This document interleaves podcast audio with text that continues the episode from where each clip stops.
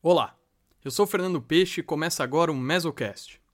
Hoje vamos conhecer um pouco sobre os livros de Tilambalam. Provenientes de uma série de povoados na península de Yucatán, esses livros compilam uma série de saberes adquiridos pelos maia e yucatecos ao longo de muitos séculos. Além disso, são uma importante fonte histórica e etnográfica para o estudo da cultura maia. O nome Tilambalam faz referência a um sacerdote maia que teria vivido em Mani, pouco antes da chegada dos espanhóis.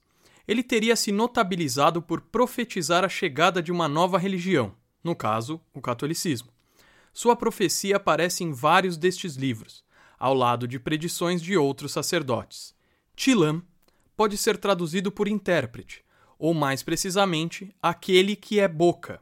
Este era o título que se dava aos sacerdotes que interpretavam os livros e faziam profecias, enquanto Balam significa jaguar, e é também um sobrenome maia muito comum em Yucatán. Os livros são conhecidos por esse nome desde o século XIX. Apesar de não ser o título original de nenhum dos documentos, o nome Tilambalam é aceito como uma designação técnica para este tipo de livro yucateco. Os livros de Tilambalam foram elaborados depois da chegada dos espanhóis, em alfabeto latino e papel europeu.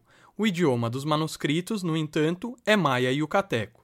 Cada qual recebe o nome de seu presumido local de origem. Entre os livros mais famosos estão o Tilambalam de Chumayel, o de Tizimin, de Kauá, de Ixil, de Tecash, de Ná, Tuzik e de Mani. Os livros de Tilambalam não são obras estruturadas e com sentido unitário.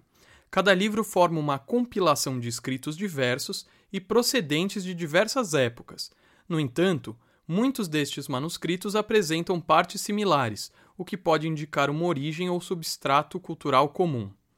Nessas coletâneas, encontramos grande diversidade de temas abordados.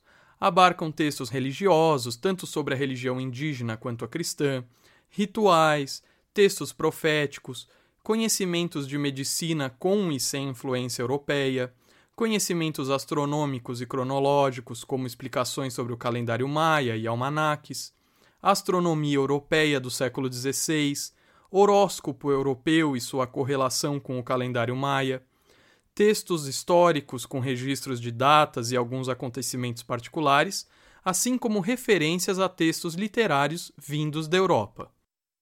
O estudioso Alfredo Barrera Vasques acredita que, com a chegada dos espanhóis, um sacerdote, ou mesmo vários simultaneamente, instruído por frades espanhóis, transcrevera os textos religiosos e históricos que estavam em seus livros em escrita hieroglífica para a escrita alfabética. Essas cópias, por sua vez, teriam circulado entre outros povoados e, ao longo dos anos, foram adicionados ao núcleo original acontecimentos e conhecimentos locais. Como havia interesse em preservar esses livros, Cópias posteriores foram feitas à medida que o tempo deteriorava os livros antigos. Daí que os manuscritos hoje conhecidos não são os originais, mas cópias de cópias muito posteriores, que remontam ao século XVI. As cópias que conhecemos hoje foram produzidas entre os séculos XVIII e XIX. Como vemos, os livros de Tilambalam compilam conhecimentos indígenas e europeus. A fonte das informações contidas nesses livros remonta tanto os códices maias de antes da chegada dos espanhóis, romances da literatura espanhola e até o livro das Mil e Uma Noites. Desse modo, são documentos que apresentam um grande hibridismo de saberes indígenas e europeus. Assim, os livros de Tilambalan são fonte importante para o estudo da cultura maia, desde antes da chegada dos espanhóis até o século XIX já que seu conteúdo se formou a partir da integração de saberes antigos com novos conceitos e elementos culturais europeus assimilados pelas populações maias de Yucatán. A presença desses elementos nos dá a oportunidade de entender quais eram os conceitos, temas e textos oriundos da Europa que os maias consideravam interessantes e relevantes, uma vez que retomaram, adaptaram e compararam esses elementos com o seu próprio sistema simbólico e cultural. Já sobre os estudos realizados a partir dos livros de Tilambalam, é importante destacar o trabalho pioneiro de Juan Pio Pérez, que no início do século XIX se dedicou a procurar, copiar e traduzir diversos manuscritos com o objetivo de aprender mais sobre a história maia.